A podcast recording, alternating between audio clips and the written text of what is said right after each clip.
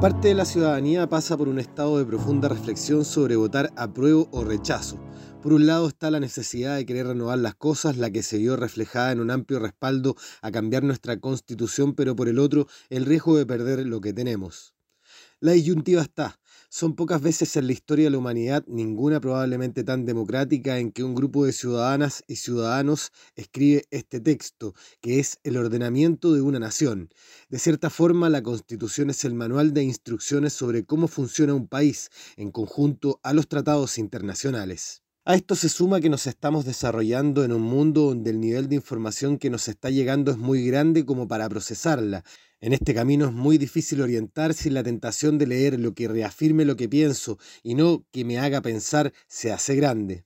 Eso le provoca un flaco favor a nuestra democracia es que tanto las campañas del terror o de ironías que vemos se observa una masa que tuvo definido su voto sin siquiera cuestionarse nada.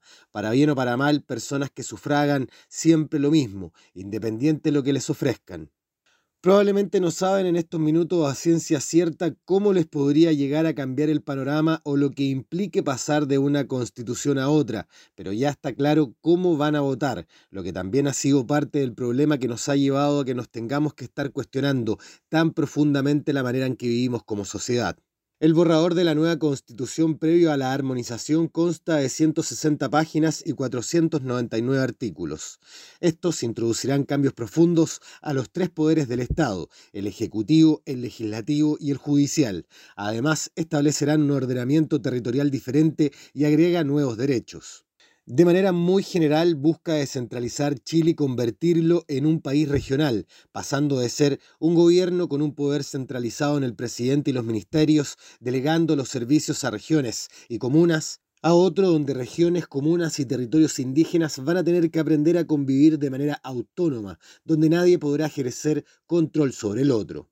A esto se suma un poder legislativo Congreso donde la Cámara de Diputados será la única instancia donde se aprobarán las leyes del país, suprimiendo el Senado y creando una Cámara de las Regiones. El actual Poder Judicial pasará a ser sistemas de justicia, donde tendrán que convivir la ordinaria de chilenas y chilenos con la de los pueblos originarios. En términos de principios, destaca que Chile sea un país plurinacional donde conviven varias naciones y establece una relación indisoluble entre las personas y la naturaleza. También exige un trato preferente a mujeres y niñas, con paridad de género en todos los organismos que componen el Estado. Además, asegura que el desarrollo del país debe ser sostenible, entre otras cosas. El capítulo de los derechos de las personas se incorporaron varios temas. En el área de la salud destaca el pasar de un sistema público y privado a uno único y universal. En términos de educación, el Estado deberá garantizarla hasta la enseñanza media. Los pueblos originarios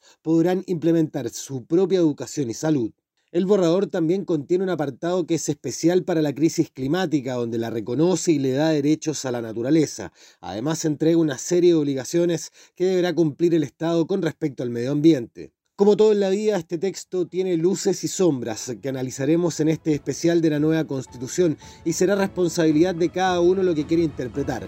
No nos interesa que votes a prueba o rechazo, sino que lo hagas informado y a conciencia.